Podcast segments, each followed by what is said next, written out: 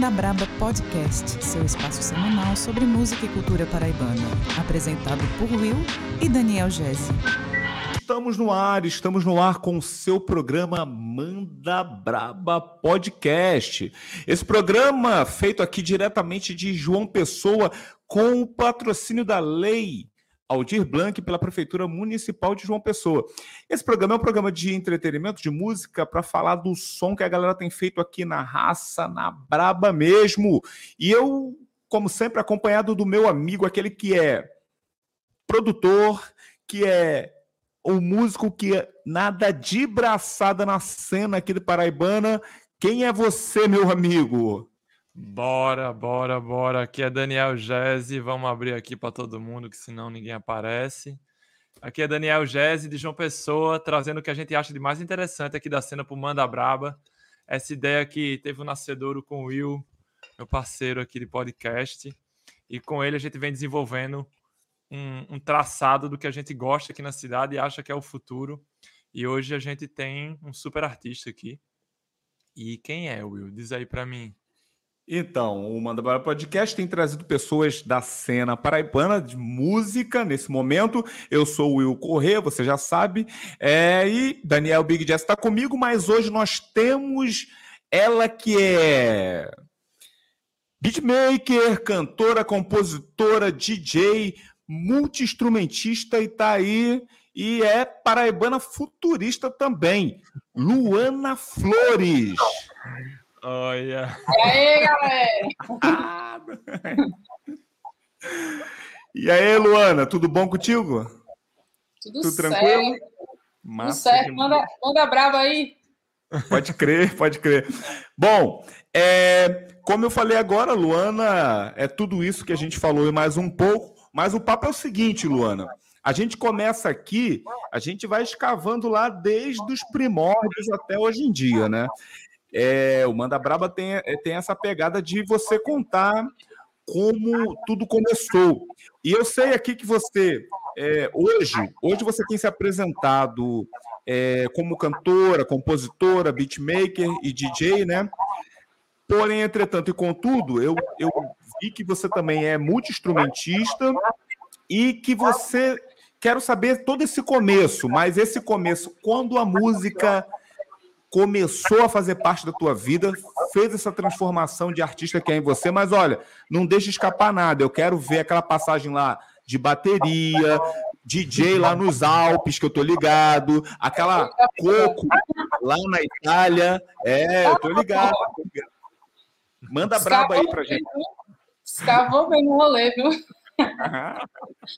Massa demais, velho. Obrigada aí dar a oportunidade de trazer, escavucar toda esse, essa trajetória aí, que, enfim, se dá no que, eu, no que me vem hoje, né, que é esse trabalho que eu desenvolvo com o Nordeste Futurista, mas até chegar nele foram, foi uma longa jornada, né, como você já pesquisou aí. Mas, ó, é, eu costumo dizer que minha trajetória na música começou desde que eu era pequenininha, porque eu sempre, sempre, sempre, assim, desde que eu me entendi por gente nesse mundo, que eu gosto de, de música, de tocar instrumento, principalmente instrumentos que, de batuque, sabe? Sempre foi minha vibe. Mas sempre fui curiosa, sempre me aventurei por em outros instrumentos também. Tipo, eu queria aprender bateria quando era criança, mas aí, tipo, aquele rolê, né? Tipo, criança nos anos 90, menina, né? Não, bateria de menino, aquela coisa assim, bem binária, né? E aí acabei que caí de paraquedas na aula de piano, tá ligado? Meu pai me botou na aula de piano. E aí, assim, eu achei muito chato a aula de piano, confesso, porque eu queria tocar, né, velho? E eu tava lá na teoria Forever and Ever, e eu era uma criança de 9 anos, né? E isso foi onde, Luana? Em que cidade? Foi no, no Espaço Cultural. Aqui, é, aqui em João Pessoa aqui mesmo. João né? Pessoa, é. Okay. Sou daqui, né? E essa trajetória ela se dá muito aqui, né? E aí eu fiz aula de piano, o que hoje em dia agradeço, porque eu tenho uma noção é, sobre, enfim, notas, harmonias e campos harmônicos, assim, bem, bem distante, mas eu tenho essa referência, né? Mais na frente, assim, já há uns 10 anos, meu pai disse, não, tá massa, você quer tocar outro instrumento, eu vou botar você no violão, pois é unissex. Unissex. e aí eu fui, sabe, tipo, até lutando, até chegar no instrumento que eu queria, que era a bateria, né? E aí eu ainda comprei uma guitarra, meu pai me deu uma guitarra, fiquei, enfim, mas o que eu queria mesmo era a bateria. Só sei que nesse período eu era da igreja, pois, uma curiosidade forte, meu pai é pastor. pois, grandes, Gente. grandes, grandes, é, uh, um pro lado e pro outro, né? Mas é isso. Como muita gente né, começou sua trajetória uhum. na igreja, eu sei que eu não sou a primeira que começou uhum. na, na igreja esse rolê de música, né? Acho que a igreja dava a possibilidade de a oportunidade de a gente desenvolver essas questões que que a gente não teve oportunidade na infância, né? E como era tudo em nome de Jesus, então sim, uhum. por favor, queremos uma banda de louvor de meninas. Sim, Luana toca bateria? Maravilha, ela vai tocar bateria. É, era tipo a oportunidade de tocar na bateria, né? Uhum. E aí, beleza, eu comecei a tocar bateria bem assim, né? Aquele tutupá, tutupá, aquela coisa bem simples, né? Que eu já tinha mentalizado como era, só faltava a oportunidade de realmente pegar uma baqueta para executar, né? Uhum. E aí eu fui desenvolvendo um pouquinho até que me desviei da igreja, né? Chegou aí ser, né? Chega também para todas. Chega esse momento para todas também. E aí eu conheci umas parceiras, assim, na época, assim, é, sei lá, anos 2000, né, em João Pessoa. Pra quem viveu em João Pessoa nos anos 2000, sabe que o rolê era hardcore, tá ligado? Total. Hardcore, rock, punk rock, o, a cena era essa, tá ligado? E aí, claro, como adolescente dos anos 2000, eu era bem grunge, né? Tipo, calça afogada, cabelo vermelho, aquela coisa também. Manda Braba Podcast, o seu espaço sobre música e cultura. Tinha como referência no rock é Pete, né? Claro, Pete foi uma grande referência, né, para todas. E aí conhecendo umas manas que queria fazer uma banda só de mulheres, que na época a gente falava banda feminina, né? Uhum. A gente naquela época não falava, não sabia nem o que bexiga era feminismo, né? Mas enfim, isso foi em 2007. É, fui chamada para tocar numa banda, estava precisando de baterista, eu disse que tocava, aquelas, né? Eu toco, pô. eu toco, né? Vamos lá. E aí, como eu entrei, a gente formou essa banda, que foi a banda Bárbara, que durou seis anos por aí, teve uma trajetória longa, assim.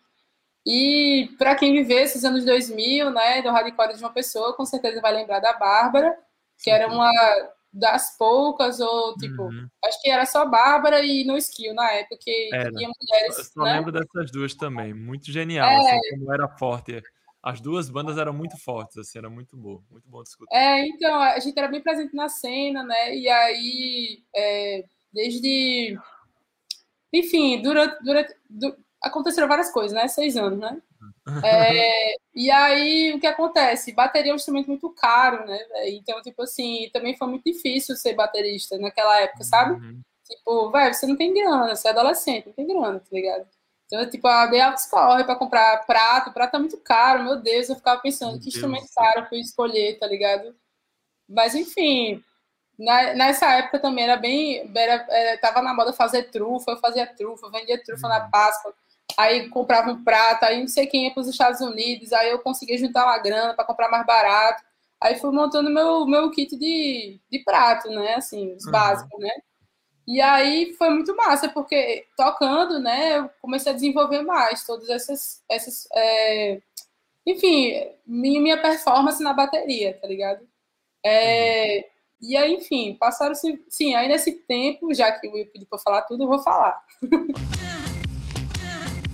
Manda Braba Podcast, o seu espaço semanal sobre música e cultura na Paraíba.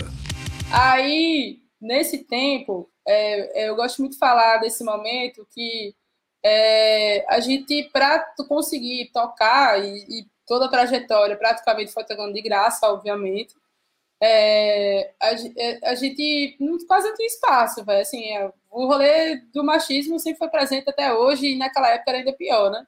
Então, para a gente conseguir tocar, era muito difícil, pô. É muito difícil mesmo é, ter um espaço dentro da cena, saca? Então, assim, eu sempre fui muito entusiasta, e não só com relação a, a tocar, mas a produzir mesmo, a produção. Hoje em dia, eu produzo meu próprio trabalho porque eu sei que eu já vivi muita coisa, me dá muito trabalho, e enfim, é isso. Nessa época, eu produzi, junto com uma amiga, o primeiro festival de bandas só de mulheres do Nordeste, que foi o, Festival Mafalda Sem Falda.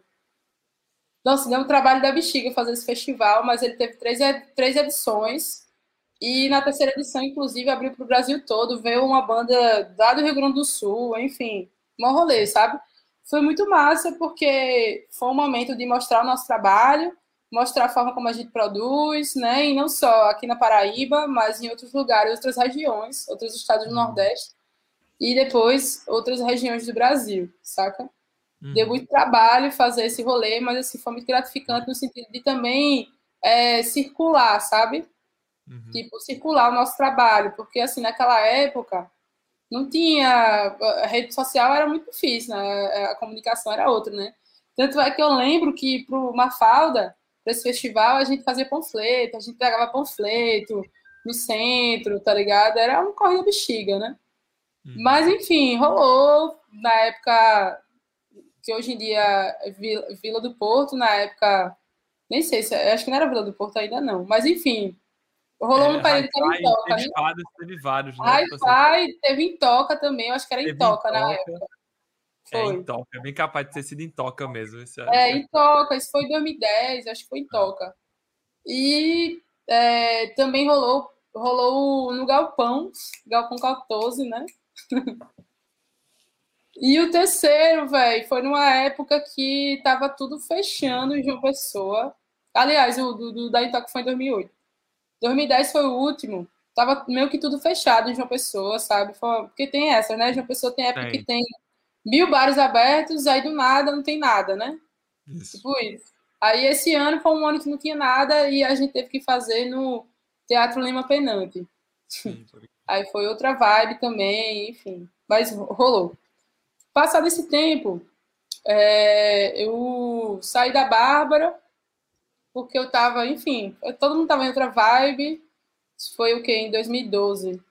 E, e eu tava afim de tocar outras coisas, sabe? Eu tava já, tipo assim, vai, tá massa, rock, rock, rock, porque a galera do rock é assim, né? Só rock e acabou-se. Uhum, uhum. E aí eu tava querendo tocar outras coisas, querendo migrar para percussão, né? E aí eu comecei a me, me me jogar em outras experiências mesmo, sabe? E até comecei a fazer um, uns cursos da universidade, de percussão, de extensão, tá ligado? É, e aí, nessa época, eu, dentro da universidade, é, me juntei com umas manas que estavam se organizando para fazer uma batucada feminista. Foi aí quando conheci o feminismo. Uhum. Dentro do movimento que estava se construindo dentro da UFPB. É, e aí é, eu via que elas, sabe, tinha vontade de fazer uma batucada, mas não sabia nem por onde começar. Aquelas latas assim, batucando tudo, sabe? Tipo, não, minha gente, pelo amor de Deus, pelo, vamos organizar esse rolê. E aí foi quando eu entrei dentro do movimento estudantil, é, comecei a ser dirigente da batucada feminista. Na época eu era do movimento Levante. É, e aí a gente começou a participar de vários atos, várias manifestações. Eu lembro que na época teve, é, nesse ano teve a Marcha das Vadias, foi a primeira Marcha das Vadias, uhum. uhum. que nesse momento foi um grande alvoroço, né? De tipo, enfim, acho que foi também um, para o momento foi bem revolucionário, sabe? Uhum. É, e aí eu passei de 2012, 2013, 2014 dentro desse desse rolê do movimento estudantil, assim. A música, para mim, nesse momento, era mais voltada para é, o ativismo mesmo na rua, de ações, das comunidades, sabe? Foi muito nesse rolê. É, e, enfim, até agora, na minha trajetória, é, a música, ela tinha um, um lugar do... Não era o principal, não era o protagonista, apesar que eu sempre quis que fosse sabe? Mas, uhum. enfim, várias crises, né? Enfim, como vocês sabem, ser uhum. artista é um pouco complicado, né? Tipo, viver só de arte é muito complicado.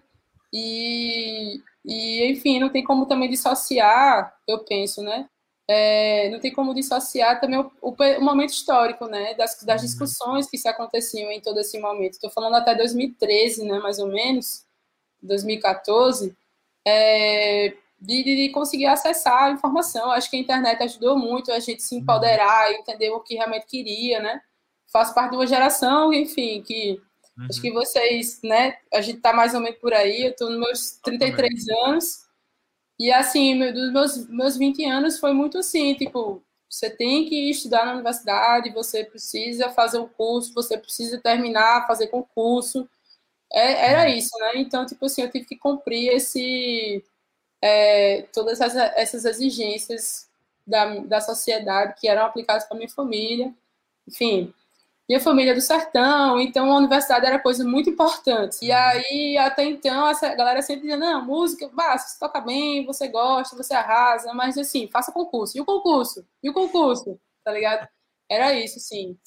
E aí foi isso, eu terminei, eu fiz letras, é, fiz letras, aí depois fiz um mestrado também em letras. Entrei nessa egolombra da academia e teve um momento que eu disse, não, peraí, pô, Tipo, eu não vou passar minha vida inteira fazendo um negócio que eu não gosto, para tipo, no final da vida dizer, ah, agora eu vou tocar. Aí foi um uhum. momento decisivo, acho que foi em 2017, é, quando eu disse, não, velho, eu quero me dedicar, sabe, a esse rolê artístico. E, e aí muita coisa mudou desde então. Mas enfim, acabei avançando. Voltar um ano antes, que foi 2016, Manda Braba Podcast, o seu espaço semanal sobre música e cultura na Paraíba. Voltando aqui, 2016, eu até então estava tipo, num rolê acadêmico, como eu falei, né? E aí, 2016, eu acho que foi o início de um rompimento, que se deu mais em 2017 para 2018. 2016, o que aconteceu? Eu estava fazendo um mestrado em Fortaleza e aí, cumpri um ano de aula, voltei para João Pessoa. Tava assim, querendo Fortaleza para mim, a minha experiência lá em Fortaleza foi incrível, assim, no sentido de conhecer vários artistas, sabe? É uma uhum. cidade que, que tem outra relação com a cultura, nem melhor nem pior, é outra relação. É, e eu via, eu senti muito tipo a, a, a arte expandindo assim para outros lugares, sabe? Por exemplo, a discussão de gênero que eu comecei a ter contato foi nesse momento em Fortaleza sabe? Uhum. Conversar sobre essas coisas da não binariedade, uhum. da, de trans, enfim, performatividades, várias coisas. E nesse momento eu tive muito contato com vários artistas e várias artistas e vários nichos. E isso me deixou muito encantada, sabe? Meio que eu tava morrendo aquela artista, assim, me deixando ir para o rolê acadêmico, endurecendo esse rolê. E aí essa experiência me expandiu, sabe? E quando voltei uhum. para João Pessoa, em 2016, eu estava assim, querendo fazer alguma coisa que me levasse para isso. E aí, nesse momento, é, tipo, estava rolando a ocupação do Mink, né? Uhum. Foi lá no Centro Histórico. Uhum. Quando acabou a ocupação, eu não, não pude participar da ocupação, mas quando acabou a ocupação, no momento, eu estava morando na Casa Laranja. A Casa Laranja, que naquele momento, naquele ano, quando eu cheguei lá, assim, foi no ano, foi o que eu, nessa, nessa sensação que eu disse, né? Eu queria fazer alguma coisa. Aí eu cheguei em João Pessoa, pum, caí na Casa Laranja. E aí a Casa Laranja ainda não era uma casa de referência de festas e eventos e tal, sabe? Meio que, tipo, é, eu cheguei com essa energia, essa vibração, e até então era para pagar conta, né? Tipo, eu cheguei, galera, vamos fazer isso aqui, pagar conta, a gente pode fazer isso, lá, lá, lá. E aí, justo nesse período também, eu tava começando a botar som em festa, sabe? Comecei lá em uhum. Botando som, botando som, tava massa. Como eu falei, eu, eu, eu também era da produção cultural, né? produzi uma festa aqui, produzi uma festa ali. Cheguei para a cidade na Casa Laranja, começou esse burburinho. Aí, quando terminou a ocupação do MIC, as mulheres da, da ocupação passaram a ocupar a Casa Laranja, porque Raab, que morava na Casa Laranja, também estava participando da ocupação, então, tipo, elas se instauraram lá e foi massa. E aí, num dia, assim, depois de uma festa, a gente tava ali naquela. Você já deve ter ido na Casa Laranja, sabe aquela pracinha amarela maravilhosa, né? Sei. Então, a gente tava lá, e aí começou a tocar uns cocos e tal, e aí eu, a gente cantando, a mulher tudo cantando, a coisa mais linda do mundo. E eu dizendo assim, rapaz, por que a gente não cria um coco das manas? Tá uhum. ligado?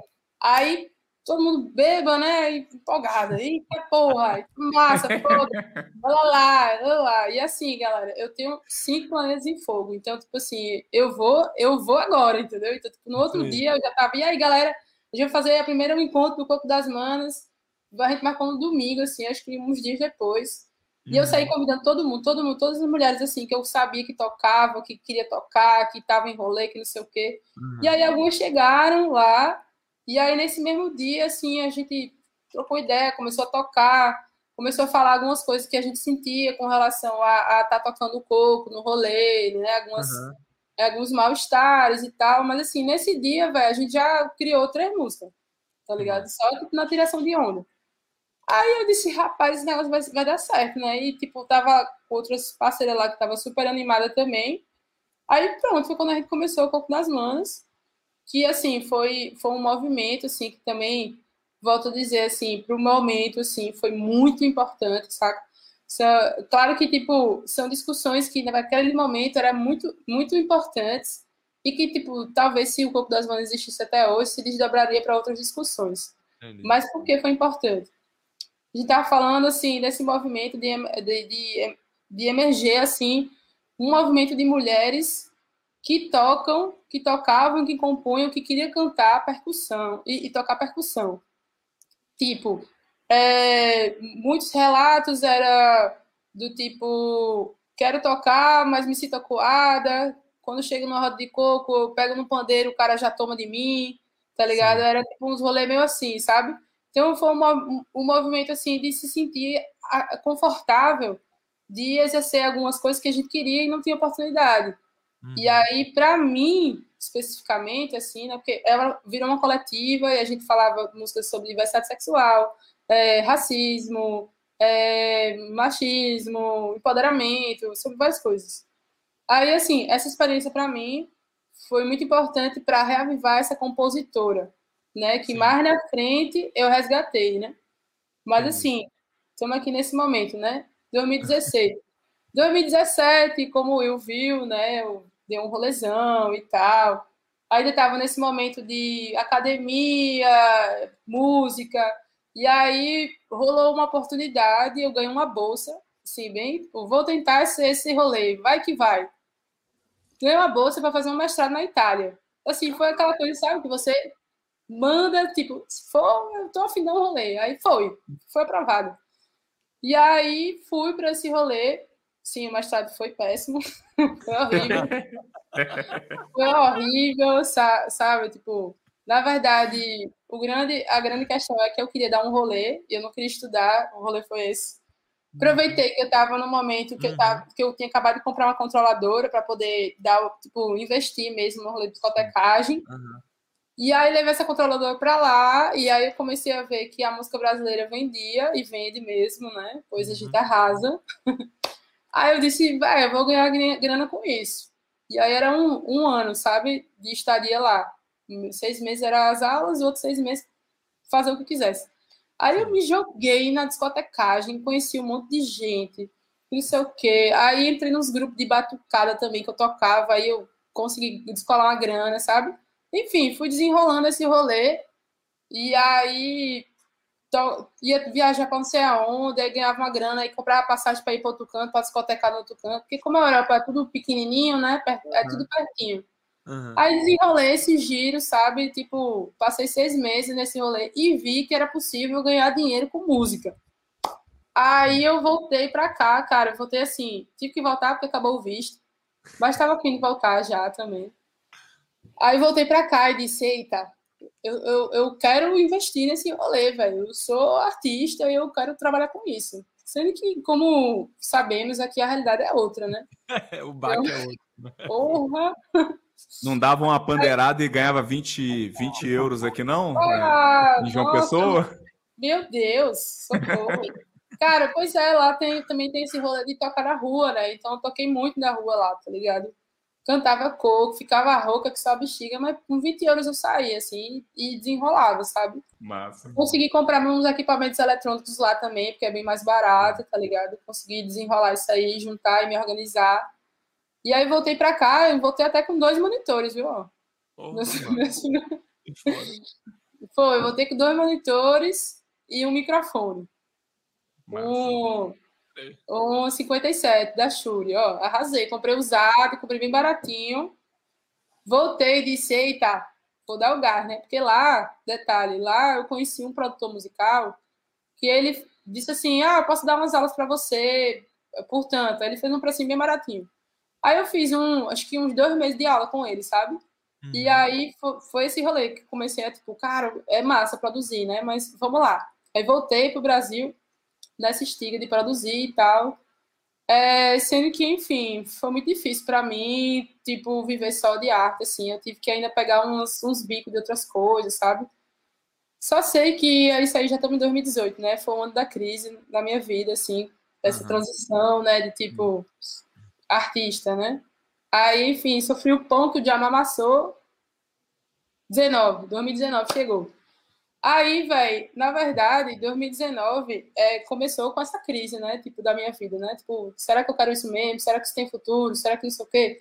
Aí, em abril, não, em, em fevereiro, depois do carnaval, eu recebi um convite de Jéssica Caetano para fazer a residência da Red Bull, tá ligado? Uhum. Caramba, ó, eu, até hoje, toda vez que eu falo para ela, eu, eu agradeço, eu agradeço tudo, assim, porque para mim realmente foi uma reviravolta, assim Parecia que eu tava, tipo, vai, nada vai dar certo. Aí um, um anjinho desceu e fez assim, sabe? Uhum. Porque, assim, é, eu tinha acompanhado Chico Correa, assim, no Instagram, né? uhum. né? No ano anterior, ele na residência, sabe? E aí eu ficava olhando e eu ficava, tipo, passada, sabe? Com tudo. E eu ficava assim, minha Nossa Senhora, tipo, aquela coisa, né? Tipo, parecia uma coisa bem distante, sabe? Tipo, vai isso nunca vai acontecer para mim, sabe? Aí quando ela chegou com o convite, foi tipo, vai, emoções, né? Tipo, lembrei de toda essa história que eu contei para vocês agora e pensei, cara, a oportunidade da, da, vida, né? Aí em abril, ela ainda falou assim, ó, oh, é um mês, você tem, tem disponibilidade, é um mês, tudo pago, hotel, é, sei o quê. Ela falou até as comidas gostosas que a gente ia comer, velho. Foi onde essa vivência? Essa... Foi em São Paulo, mês lá em São Paulo. Manda Braba Podcast, o seu espaço semanal sobre música e cultura na Paraíba. Mês lá em São Paulo. Cara, assim, sério, não, tem nem o que dizer, gente. É assim, 30 dias, 30 bits. Realmente. Foi mesmo no ano que começou o 30 dias 30 bits. Eu lembro que eu tava lá na Red Bull. Tipo assim, a gente ganhou. Cada, ela montou um time, e aí cada time tinha um ateliê, tá ligado? E a gente tinha todos os instrumentos inimagináveis, assim, disponíveis, sabe? Tipo assim, tinha. É, tinha lá uns equipamentos, mas aí, por exemplo, eu quero tocar é, baixo. Aí eu falava com um carinha lá e falava, amigo, tem um baixo aí, ele, peraí, aí trazia um baixo pra mim, tá ligado? Aí eu ficava lá, tocando baixo, gravando os baixos, tá ligado? Aí eu falava, amiga, uma guitarra, ele trazia uma guitarra, tá ligado? E ficava lá, uh, uh, uh, saca? Véi, foi, foi muito foda, assim, tipo, ah, eu tô precisando de um sintetizador X, aí ele trazia, tá ligado? Véi, foi, foi foda, assim. E aí eu realmente fiquei muito viciada no rolê, eu passei 30 dias realmente passando o dia todo, sabe? Da Red Bull, saca? E, e foi muito massa essa experiência, porque o nome da residência era Qual o Futuro do Rap? E assim, aqui em João Pessoa, eu nunca tinha tido contato com rap, né? Como vocês viram até agora que contei, né? Era um rolê mais rock, cultura uhum. popular, é, música eletrônica, mas hip hop não. Mas só que lá era todo dia o povo rimando o dia todo, sabe? Tipo, vários ateliês, a galera criando vários tipos de rap, trap, rap romântico, rap não sei o quê, sabe? É, e aí a própria Jéssica também, né? Taca, taca, taca, taca, taca, né? Bem assim. E aí eu sei, eu, eu fui muito é, afetada, assim, no bom sentido, assim, por toda essa energia, sabe? E aí, é, claro que nesse momento também dessa residência, nem tudo foram flores, né? Só Luana Flores. Só Luana. Essa piada é ótima. Mas, enfim, rolaram vários. É, eu era uma das poucas mulheres lá como produtora musical, sabe? Então, é, a gente, enfim, é, nós, mulheres, é, viemos de um, de um percurso assim de, de, sempre diminuição, sabe? Tipo, das coisas não vai dar certo, você não vai conseguir, sabe? Mas nunca foi incentivada a muitas coisas, sabe? E é muito uhum. difícil se assumir em determinados lugares. Até eu ser convidada a para ir para Red Bull, eu tinha medo de dizer que era produtora musical, sabe? Sim. De tipo tá dizendo uma coisa e tipo, mas eu não sou tão boa nisso, sabe? Aí eu, eu, eu, nesse momento eu fui e ficava assim, tá, cara, eu sou produtora musical, tá ligado? Sabe? E às vezes tinha dias assim que eu tipo, não acreditava tanto em mim, né? Por, pela energia também, sabe? É, a galera também, às vezes, tinha umas energias. Como era muita gente, tinha umas energias de competição, lá, lá, lá, sabe? Uhum. Enfim, era muitos nichos de gente de todos os lugares, sabe? E aí também por não me ver tanto nesse lugar, às vezes, sabe? Não tem muitas de mim, assim, ali, às vezes eu ficava meio acolada, saca? Uhum. E aí, nesse momento, é, eu ficava meio na bad, aí teve um dia que eu disse assim, rapaz, eu vou ficar na bad não, eu tô na Red Bull, bebê, ó. Beijos, entendeu? Eu tô aqui, saca? Numa oportunidade foda. Eu vou é, dar a volta por cima desse rolê. Aí, eu escrevi Guerreiro de Lança, entendeu? né? Que foi a primeira música que eu lancei, né? Eu fiquei com esse refrão, né, na minha cabeça, tipo, velho, eu não posso mais recuar, tá ligado? Qual é o meu lugar, saca? Tipo, não vamos andar para trás, vamos andar para frente, tá ligado? Vamos, vamos que vamos no rolê. Uh! E aí, eu comecei Você a escrever... escreveu essa música lá em São Paulo? Lá na Nesse residência. Sim, sim. Eu criei um beat na residência, criei um beat na residência, com as coisas que a gente gravou lá, tá ligado? E cria, escrevi a letra. E para escrever a letra, como ela tem esse rolê meu rap, né? Rap repente, uhum. é, eu pedi umas dicas à Jéssica. E aí Jéssica chegou com mandando umas, umas dicas mesmo, assim, sabe? De métrica, de não sei o quê, saca? E, e aí, pô, eu escrevi, mostrei pra ela, ela ficou passada. E eu fiquei assim, minha nossa, e agora? Ela falou, oxe, canta. E a gente. E a gente, o rolê da residência era assim: no final da residência, a gente tinha que apresentar o, a, as músicas que a gente criou na residência, entendeu? E aí, o que acontece? Eu criei Guerra de Lança e ela ficou assim: não, você precisa cantar, você precisa cantar. E aí, nesse mesmo tempo, também a gente tinha algumas horas de estúdio lá, sabe, na Red Bull. Tipo, cada time tinha uma hora X. E aí, o que aconteceu? Eu vi que tinha hora sobrando no nosso time e eu falei assim, oxe, eu vou gravar Guerreiro de Lança. Cheguei, nesse mesmo dia que eu disse que eu ia gravar Guerreiro de Lança, cheguei no ateliê do lado, que tinha Saskia, que é lá do Rio Grande do Sul, que estava em outro time. Falei, Saskia, fiz essa música, e aí tem essa última parte aqui para cantar. Tu quer cantar? Aí ela falou, oh, ficou super empolgada, que ela é super empolgada. aí ela falou, peraí, bora ensaiar agora, bora. Ensaiou, ela canta muito, ela canta muito, minha gente, muito. Ela criou isso aí, assim, ó. Só sei que no mesmo dia a gente gravou essa música, entendeu? Ela chegou lá, gravou. Eu chamei quem tava lá, as mulheres que estavam lá. No dia tava a Luísa, Nassim, Jéssica também, Negrita, tava todo mundo lá por, pelo, pela station. Eu chamei todo mundo para gravar e a gente gravou os coros tudo. E, e aí fiquei com essa música, voltei para João Pessoa com essa música. É, foi, voltei em maio. E aí fiquei, né, tipo, naquela, vai, mas a galera me conhece como DJ, né, como beatmaker e tal, saca? Tipo, eu vou lançar uma música cantando, vai confundir geral. aí eu sei que mandei para mostrei para algumas amigas, as amigas tudo emocionada. Falou assim, Luana, mulher, tu tem que lançar essa música. Aí eu fiquei assim, será? Aí eu disse, não, eu vou lançar. Aí eu escolhi a data, que eu gosto muito de escolher data, assim, significativa, uhum. sabe? Aí escolhi no 25 de novembro, que era o dia da não violência contra a mulher. É, e, e aí, um pouco antes, a gente disse, conheci Ana Moraes, que tinha acabado de chegar de uma pessoa também, que tinha experiência né, em gravação de videoclipe. Ela estava morando em frente à Casa Laranja, a gente trocou uma ideia. E ela falou, bora gravar. Eu, bora. Aí eu nunca nem tinha feito aquele videoclipe na minha vida, entendeu? Uhum.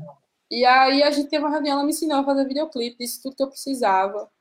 E aí ela disse assim, vai, por que você não chama Luísa Nassim para ser diretora de arte? Aí eu ficava assim, vai, nem que é diretora de arte, velho. aí eu fiquei assim, será que ela vai topar, pô? A gente nem tem muita grana, não sei o quê, né? Porque a gente fez até uma, uma como é, aquelas vaquinhas online, sabe?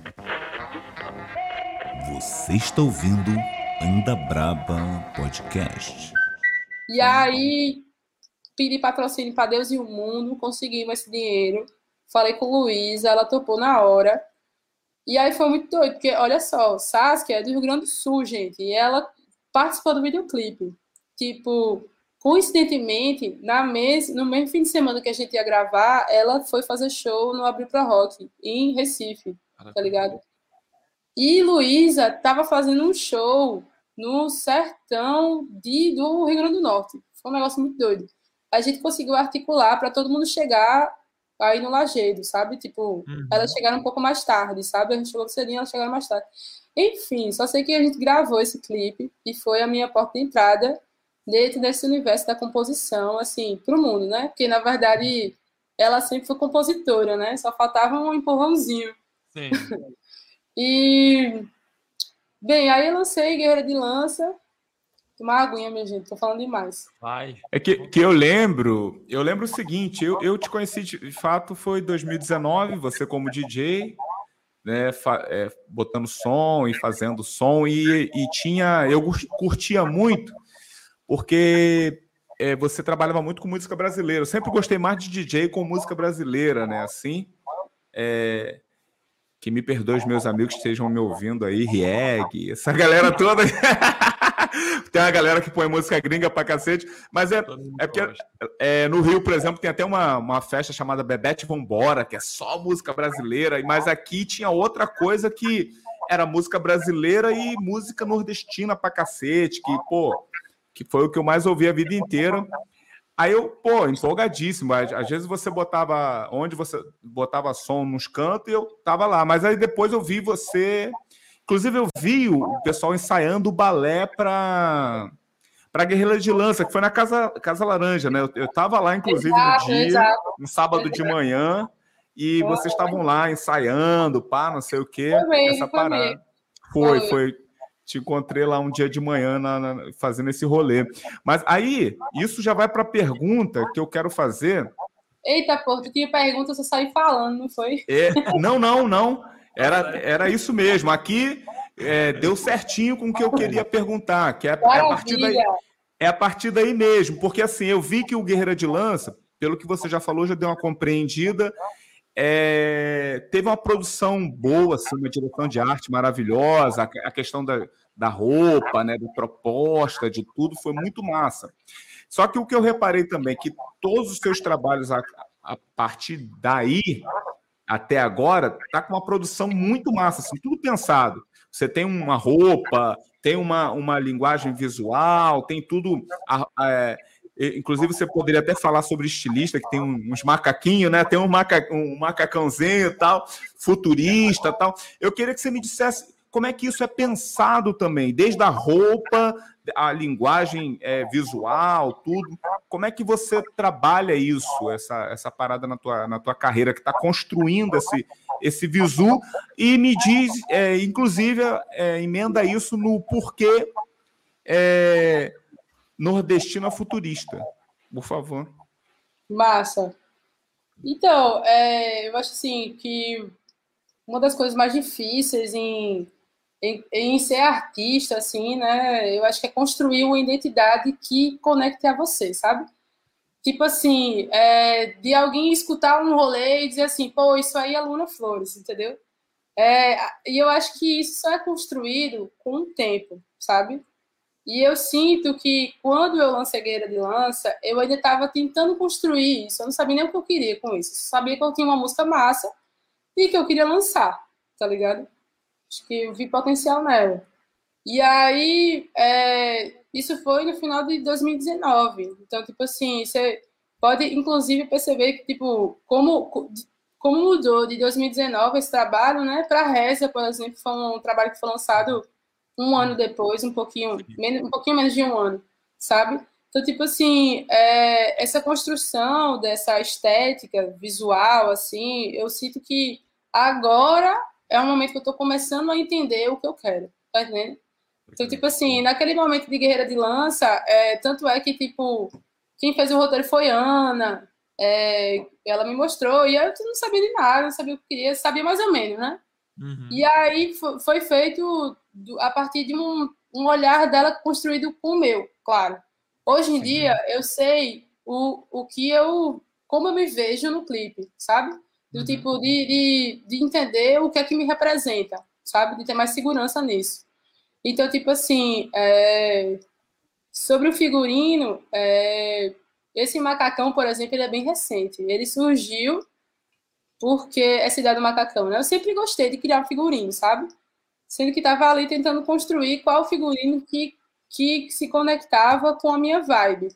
Esse rolê do macacão começou em Reza, quando eu tive. Um pouquinho antes de Reza, na verdade, é porque Reza foi lançada numa pandemia, né? Mas ela estava sendo construída um pouco antes, a ideia, né? Ela adiou um pouco por causa da pandemia, mas enfim. Eu estava com a pira de fazer, de fazer uma sessão de fotos no meio de um bananal com um macacão prata. Foi a ideia que eu tive, sabe? E aí eu disse assim, cara, macacão prata, macacão... Assim, eu queria fazer uma vibe astronauta, sabe?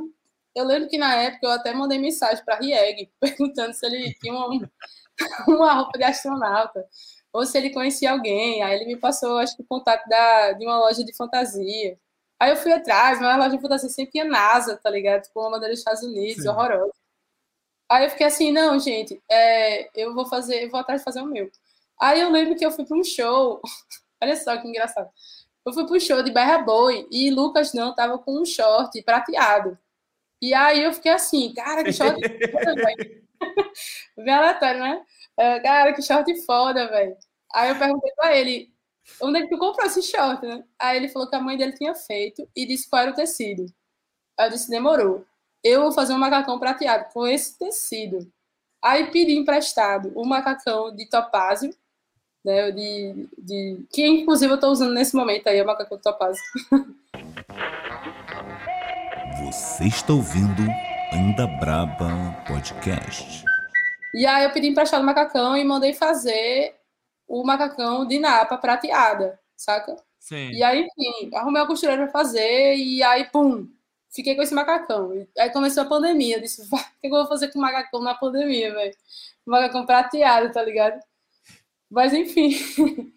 Aí o que aconteceu? Guardei esse macacão para algum momento e a gente começou a revivar a ideia de gravar a reza em setembro, eu acho, foi. É, que vocês estão vendo aí macacão, né? E aí eu peguei, catei o macacão e disse, tá massa, não usei naquele momento, mas eu vou usar o macacão prateado no meio do canavial, gravando essa música que eu tô falando do Nordeste, do Nordeste Futurista. Aí demorou, o macacão prateado funcionou aí. Os outros que eu venho usando recentemente é, foi a partir do Festival de Música da Paraíba, né, que eu tava com o macacão vermelho, né? Era. Eu tava afim de ir com look babado, né? E um amigo meu, que ele é muito do rolê, roupas, peças, assim, bem, enfim, saca massa do rolê, me emprestou esse macacão. Aí eu fiquei apaixonada por um macacão e fiz várias versões dele, entendeu? Fiz um branco, fiz um verde, falta fazer o vermelho ainda. Mas, enfim, é, é, isso. A ideia do figurino, ela é construída, ela está sendo construída. E aí, dentro desse processo, tem a minha companheira, que é a Ludmilla, que ela trabalha com, com direção de arte e figurino, do, sendo que é da artes cênicas, e a gente está construindo essa conexão, sabe? Porque, inclusive, eu estou vendo meu trabalho dentro, expandindo a música, assim, não só a música, assim, mas performance, uhum. sabe? Pensando é, dentro do palco, como é que funciona tudo isso. E, e essa enfim, sacada do, do Nordeste futurista? É né? que eu ia falar agora. É, vai lá. Então, aí da eu. Gota. Oi? Perdão, groove da gota. Aê! Uhul, mas. Pode e crer. Aí, vem, e aí chega o show Nordeste Futurista. Nordeste Futurista, antes de virar show, é, ele era um conceito que quando eu saí da Red Bull, Uhum. É, depois de 30 dias, 30 bits, né? Aí eu comecei a. Eu, quando eu tava lá, era muito difícil fazer um beat por dia, sabe? Aí, mas aí quando eu voltei, que eu tava com mais tempo, aí eu comecei a fazer uns e brincar com o rolê do audiovisual também, porque eu o 30 dias 30 bits também permite isso, né? Uhum. E aí eu comecei a fazer umas paradas e fiquei assim, oxe, eu vou criar uma hashtag, vou hashtag Nordeste Futurista. Eu lembro que eu até mandei pro grupo e tal. Mas até então era, um, era outra hashtag, sabe? E aí eu fui desenvolvendo trampo e tal, e aí toda vez chamado Nordeste Futurista, e eu comecei a ver assim, vai, eu vou construir essa ideia. E uhum. hoje virou, para mim, assim, virou um conceito estético, sonoro, e visual, que até, que até agora se conecta ao meu trabalho, tá ligado? E aí, assim, eu pensei no nome, mas porque Nordeste está remetendo às os ritmos que eu construo, né, dentro do meu trabalho, que eu bebo muito desses ritmos que são construídos aqui da nossa cultura popular, na Paraíba especificamente. E futurista porque a sonoridade me lembra, sabe, aquela modernidade assim, mais diferente, sabe? não sei, os sintetizadores, eu comecei a brisar nisso.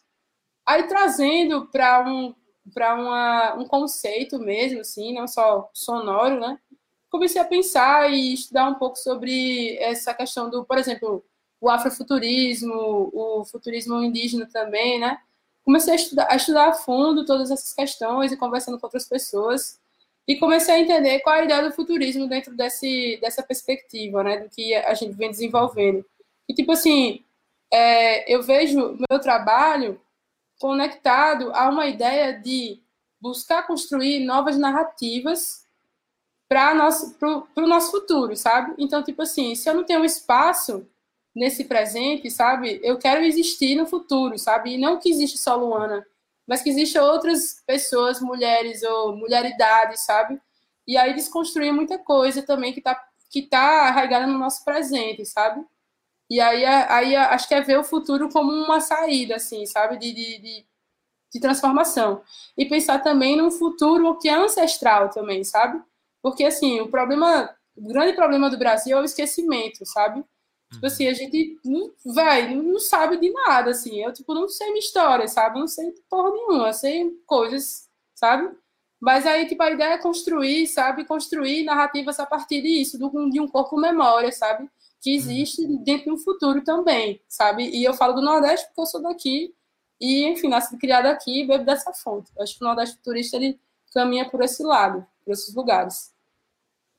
Massa demais. Esse é o Manda Braba Podcast e você está ouvindo aqui Luana Flores, do Nordeste Futurista. Essa mulher que está apontando para o futuro, com os pés aqui no presente, mas com a cabeça lá no futuro sempre, né? Que massa. É, eu queria te perguntar outra coisa, não sei, Daniel, vamos lá, eu só, só eu que estou falando, Daniel, Vai, alguma pergunta, não. alguma coisa? As perguntas elas foram se respondendo durante as, a conversa toda, mas eu tenho algumas sim. Durante o processo, assim, é porque foi bom que ela foi explicando aquele início dela, é muito interessante porque cruza com o meu, por causa dos estúdios, né? Tipo assim, quando eu tava construindo 24 horas e tal. Então, eu vi, a, eu vi uma mudança dela da banda de hardcore pro processo, tipo assim, do desaparecimento também, que teve uma hora que não, o meu radar era muito dentro de estúdio, né? Então, se não tava gravando. E aí teve hora que ela saiu do radar porque a, a banda desacelerou com, a, com os ensaios.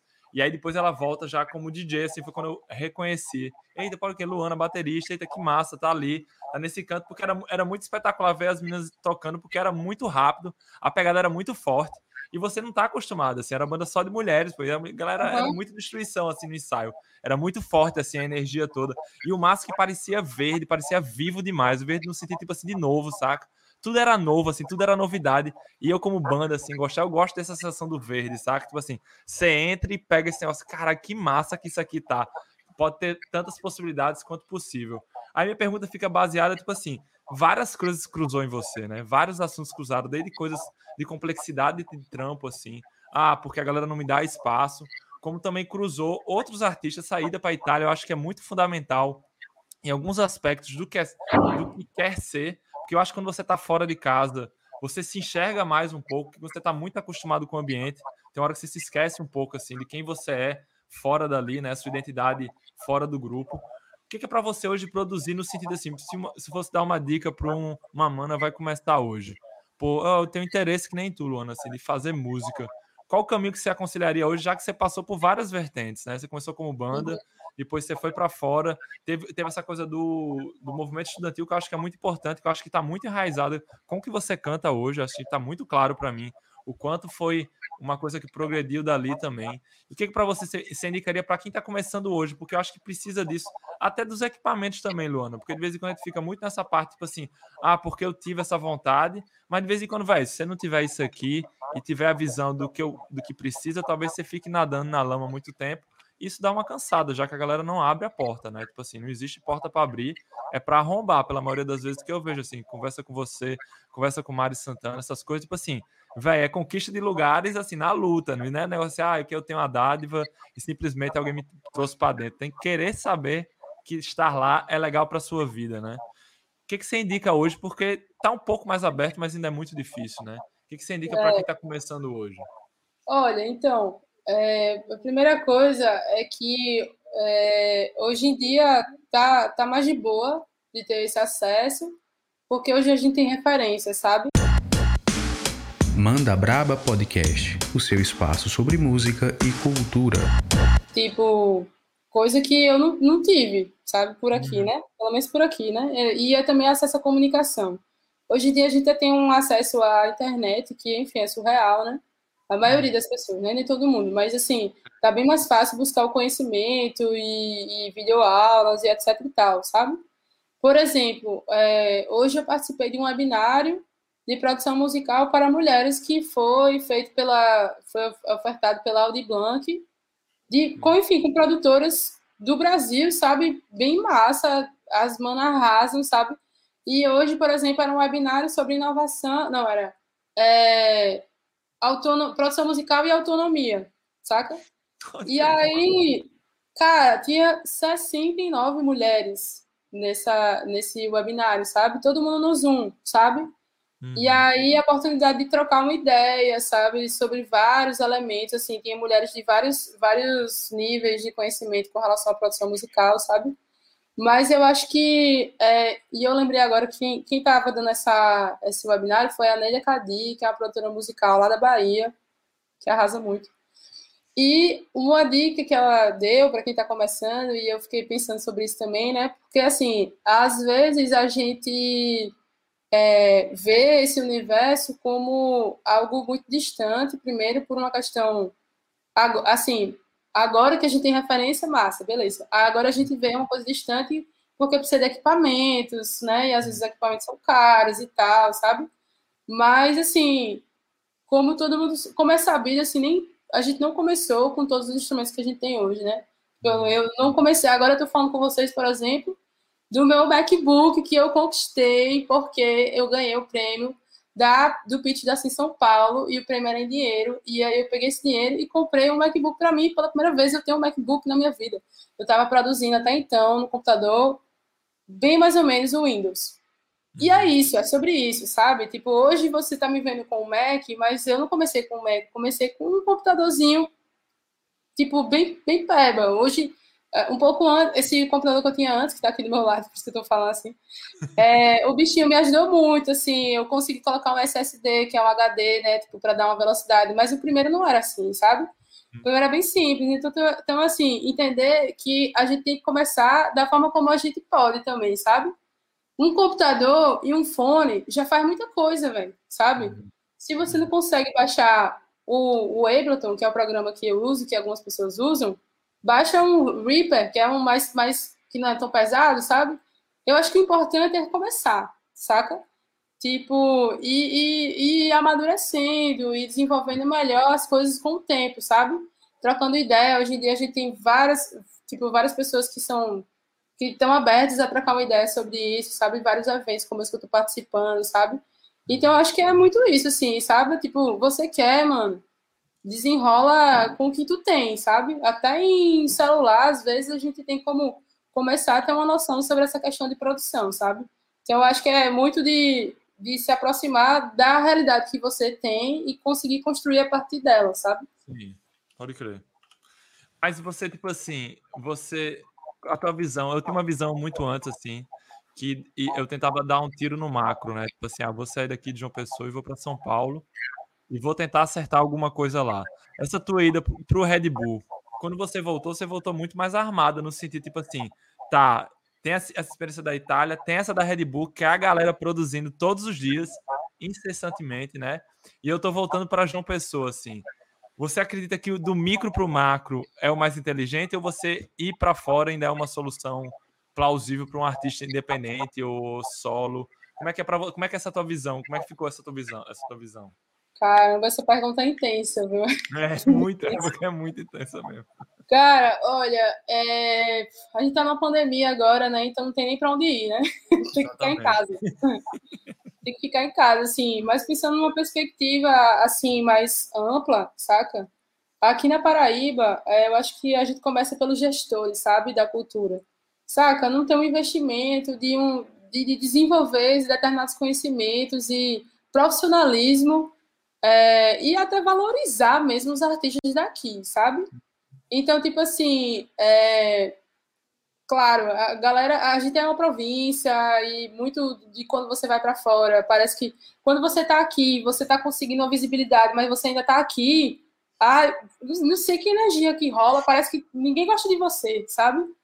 Tipo assim, ah, é, é, Luana não sei o quê, Luana não sei... Agora, velho, se eu tô lá em São Paulo e tô arrasando, nossa, é da Paraíba, ela é minha amiga, eu conheci ela, eu estudei com ela, tá ligado? Aí fica nessa energia, assim, velho, que eu fico assim, vai, fico tentando entender quais são os processos que levam a essas, esse tipo de energia, sabe? E eu com certeza imagino, assim, pensando amplamente, né, que é muito disso, de uma energia, assim, da cidade, de falta de fomento mesmo, sabe? De falta de, de pensar também o nosso trabalho é, e de, de, de autoestima também, sabe? Do nosso trampo. Tipo, eu só entendi que, que, que o que eu fazia era massa quando eu fui para São Paulo e vi a galera fazendo muito menos que eu e, e ganhando muito mais dinheiro, tá ligado? Eu chegava. Primeira vez que eu fui discotecar em São Paulo foi em 2018. Nossa, eu fui muito nervosa, minha gente. Eu, disse, eu, eu não sei nem se eu posso me chamar de DJ, sabe? Eu fui assim, vai, vai ser horrível. Aí quando eu cheguei lá e vi nas festas a galera tocando, eu ficava assim, oxe, é isso, é? ah, menina, vou arrasar. Ah, tá ligado? E é isso. É, também existe uma relação de poder e todas as coisas que perpassam, sabe? Mas, uhum. assim, hoje em dia não tem como pensar né, nessas relações micro-macro, porque eu acho que a internet estreitou muito essa questão, né, de, de uhum. do regional. Tirou assim. essas barreiras, né? Tirou essas barreiras de... Tirou um pouco. Ainda tem, né? Ainda tem. Mas tirou um pouco essas barreiras, né? E, mas, assim, é, eu vou fazer de tudo para não sair daqui, saca? Porque eu gosto muito daqui, eu não quero, tipo. Mas, infelizmente, às vezes eu acho que a tendência acaba sendo essa, porque parece que às vezes a gente fica brigando com uma coisa que não vai, não vai mudar, sabe? Uhum. Tipo, é, pensar assim, tipo, em gestão aqui, pô, vai demorar muito para modificar algumas coisas. E às vezes eu sei que tem muita artista aqui que, tipo, tá brigando há 20 anos, tá ligado? E acabou que ficou aqui e foi isso mesmo, entendeu? Uhum. Saca? Então, acho que rola uma energia muito dessa, assim. Não sei se a pandemia vai modificar essas coisas por causa de estreitar as relações. Mas, enfim, espero que sim, né? Espero que sim. Mas, assim, é, pela tua trajetória, é, me parece assim. É, é, aquela, aquele velho ditado, né? Quem vê meu triunfo não vê meu, meu, meu, meus rolês, né? minha relação. E vê o plano, não vê o corre. É, pô, é essa parada aí. Porque é o seguinte, porque parece assim que pelo, vendo de longe, e eu acompanho mesmo o teu trabalho, assim, né? quando você lança uma música, quando você faz, eu vou vendo, e vai parecendo que é uma coisa meio Anitta, assim, aquela coisa pensadinha, sabe? Aquela coisa, não tem essa, aquele rolê que o pessoal fala assim, a Anitta pensa muito na carreira dela e tarará. Então parece assim que Luana Flores estava ali, ó, pá, vou fazer assim com essa roupa, vou fazer esse som, vou fazer. Mas na verdade você estava realmente na batalha de produzir, de fazer e pá, e não sei o que lá. Mas uma coisa que eu acho interessantíssimo agora, parada, é, já engatando nesse, nesse lance de você falou de sair, é que você tem sido. É, vou botar uma aspa nisso aqui que eu não estou achando uma palavra melhor, badalada aí em várias, várias premiações, badalada. Várias, é, badalada em várias premiações e tal. E penso que você só não tem saído mais por causa da pandemia mesmo, assim, né? Porque, por exemplo, é, esse rolê de, desse tipo de som, que é o que o Chico Correia faz, né? Um, um, um Chico, Chico Correia, Quando vê, você tá, o cara tá lá na Bahia, ou quando vê tocando com, com o maestro lá da Bahia, o, com Letieri, daqui a pouco Chico Corrêa tá lá na Europa e não sei o que lá, não sei o que lá, com um som que dá uma remetida né, a essa coisa a essa coisa eletrônica, mas que ele com, com a Jéssica também faz essa, né, a surra de rima que, pô, que é massa pra cacete. Aí eu vejo você também, assim, é, sendo prestigiada em, em, várias indicações e tal. Mas mesmo se você, você estando morando aqui, a minha pergunta é essa, minha questão é essa. Você também estaria nesses rolês, tipo festivais e tal, indo para outros cantos, porque o teu som tem chegado, né? A pergunta é por que, que você acha que tem chegado, Luana, nesses lugares que tem te apontado como artista, etc, etc, nesse tempo? Massa, boa pergunta. É, e aí se conecta com, um pouco com o que eu falei anterior, com as coisas que eu falei anteriormente. Tipo assim, é, a gente, como eu falei aqui, né, a gente carece muito de um profissionalismo, de, de conseguir sim, é, se inserir dentro do mercado da música, né, em um panorama do, do macro, né. É, e aí, então, eu vejo que tem muita gente boa aqui, mas que está perdida de como, como se inserir, né? A minha experiência na Red Bull me fez abrir os olhos para como, como eu posso ser dentro desse universo. Porque até então, eu sou artista, eu componho, eu faço música, é legal. Mas beleza, você quer viver disso? Quero. Você quer se inserir dentro do mercado da música? Quero. Tá massa. Então você tem que entender que você vai virar um produto. Demorou, beleza. Vou... Como é que eu vou criar esse produto, sabe? E também sem perder a minha essência. É, essa é a luta também, né? Essa é a luta. Mas assim, a partir desse momento, eu comecei a entender como é, que, como é que joga o jogo, tá ligado? Minimamente. Claro, eu tô aprendendo muito, eu tô apanhando muito também, e, enfim. É, também o mercado da música é lindo, maravilhoso, mas é muito hostil também. Mas é, é como é que a gente consegue, tipo, seguir sem se é, sem se, como é que eu posso dizer, sem se perder mesmo, sabe? Uhum. Mas eu acho que o meu som tem chegado por eu conseguir me conectar como é que, como é que joga o jogo, digamos assim. No sentido de que, massa, eu, eu quero lançar uma música, demorou. Mas, assim, não é tipo, eu vou lançar a música hoje e digo assim, me ouçam. Não é assim que funciona, sabe? Então, tipo assim, eu acho que essas experiências me fizeram entender como é que funciona, sabe? Eu tenho participado muito de mentorias e, e, e várias coisas que estão relacionadas a como se lançar no mercado. E eu acho que isso se conecta por todo esse meu estudo, sabe? E tipo uhum. assim, vai, eu, eu quero lançar, às vezes, por exemplo, eu vou lançar uma música, pô, se eu lançar uma música com um feat com uma pessoa que é mais conhecida que eu, ela vai ter mais alcance. Sim. Eu lancei Reza com feat com Jéssica Caetano. Ela é uma artista mais conhecida que eu. E ao mesmo tempo a gente se conecta nos nossos trabalhos. Então, tipo, pode dar bom, tanto para ela quanto para mim, entendeu? Sim. Então, assim, entender como é que funciona essas nuances. Se eu lançar uma música com videoclipe, eu vou ter mais alcance? Eu vou. Então, eu vou dar o gás para lançar um videoclipe, sabe? Então, tipo, é, é, é, também conexões. Também acho que é muito sobre isso, conexões, criar atmosferas. Eu faço muito isso porque, enfim, eu, eu, é, é, cada, cada trabalho é um grande, uma grande gestação. Então, tipo, cada vez que eu vou lançar, eu, eu tento pensar em uma atmosfera que nos traga, sabe, todo mundo uhum. para esse trabalho, sabe? E eu acho que isso chama atenção também. Então, são ferramentas que a gente vai aprendendo com essas experiências, sabe, de técnicas mesmo, e também experiências internas, né? Pois uhum. também sou, tenho a minha sensibilidade dentro do meu trabalho. Acho que é por aí. Acho que é por isso que o alcance está chegando, entendeu? Massa demais. Massa demais. É, você está ouvindo o Manda Braba Podcast. A gente está chegando já aos momentos finais, né, Big? Então, Luana, produtora, beatmaker, compositora, multi-instrumentista e tudo mais na, nadando de braçada, nadando. De... é, já, é, esse é um termo interno aqui, ô, Luana, que é nadar de braçada na cena musical, né? Contra a corrente e fazer os lances aí. Manda pra gente, manda braba tuas considerações finais aqui no nosso programa. Fala o que a gente não, não perguntou, que você precisa falar e outras coisas mais, por favor. Nossa, galera, tanta coisa para falar. Eu já falei para a Jéssica que eu falo muito. Mas... Mas, enfim, primeiramente agradecer pelo espaço, tá ligado? Eu acho que é massa, tipo, por exemplo, ter a oportunidade de falar um pouquinho sobre a minha trajetória, para que as pessoas entendam E, uhum. e, assim, conseguiu se conectar e entender como é que funciona, como é que funcionou para chegar até agora, até aqui, tá ligado? Espero que tenha inspirado outras pessoas a, tipo, enfim, seguir fazendo o que acredita da maneira como pode, tá ligado?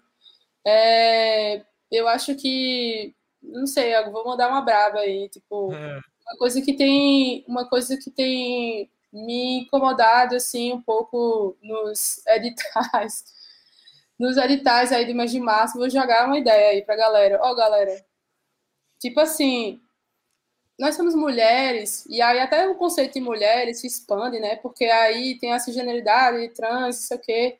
E aí, dentro de um conceito de mulheridade, até não seria vista como uma mulher cis, mas enfim, não quero entrar nesse aspecto. Mas assim, nós, com essas corpas, queremos falar sobre outras coisas dos nossos trabalhos. Eu não quero só falar sobre temática feminina, tá uhum. ligado? Eu quero falar o que eu quiser falar, saca? Eu acho que a gente, vai, a gente tá em 2021, vamos, vamos falar o que a gente quiser, sabe? Dá esse espaço pra gente falar o que a gente quiser, sabe? Então, acho é muito isso, sabe? Da gente conseguir caminhar para frente, sabe? Eu tô falando, você, vocês me deram espaço aqui, eu tô falando uma coisa que tá me angustiando, sabe? De ver algumas, alguns festivais, alguns programas, alguns editais que querem colocar dentro de uma bolha o tempo todo, sabe? Então, tipo, vai, deixa a gente falar o que a gente quiser falar, entendeu? Deixa a gente mandar a nossa brava como a gente quiser mandar. E é isso. Massa demais. Falei, falei, falei. Massa e demais.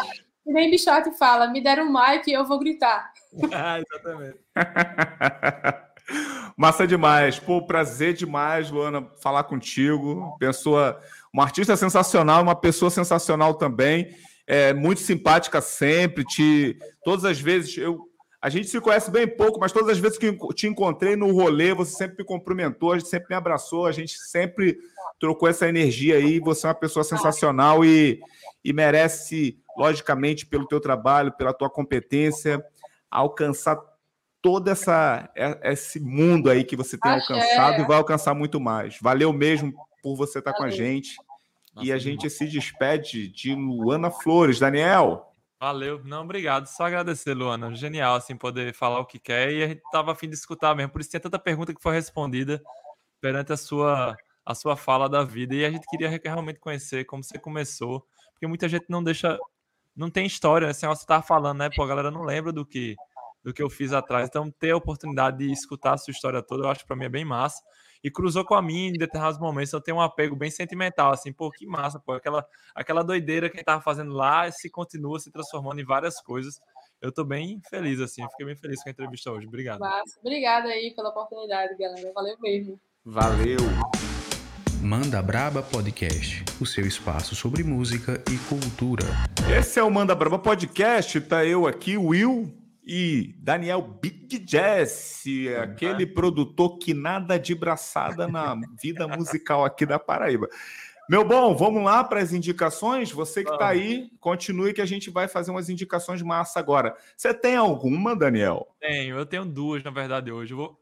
Hoje, recentemente, semana passada, eu conversei com a DJ de Bichart chamada Dorothy. E aí, estão com o processo de mandar, mandar músicas para mix de Bichart e tal. E a gente conversando, ela me mostrou um programa que eu achei bem interessante, eu acho, de, de mostrar aqui, que é Make Music Jam. Eu vou, vou botar aqui na tela Oxi. Um, tutorial. É bem interessante, bem super interessante o programa. Vou botar aqui do início. Você baixa ele, ele é tipo uma rede social também. Ele tem uma. Ele meio que incorpora isso, tipo uma comunidade já. E Rapaz. aí, a Dora tá fazendo música nesse programa, assim. Aí ela me mostrou, eu baixei o programa, pesquisei e tal. Começa com uns pacotes de sample bem interessantes, assim, house, deep house, hip hop. Mas o curioso que eu achei é a construção da música, assim. Fica muito mais no intuito do, de você pegar as peças e colar. E eu acho que para quem está começando é super interessante, com o celular na mão, que nem Luana falou, tipo assim, velho, comece com o que tem na mão. Tipo, celular, eu acho que todo mundo tá dando uma mola, assim, pro celular, porque é um, é um material muito usado, né? Tipo, quase um computador de mão, assim.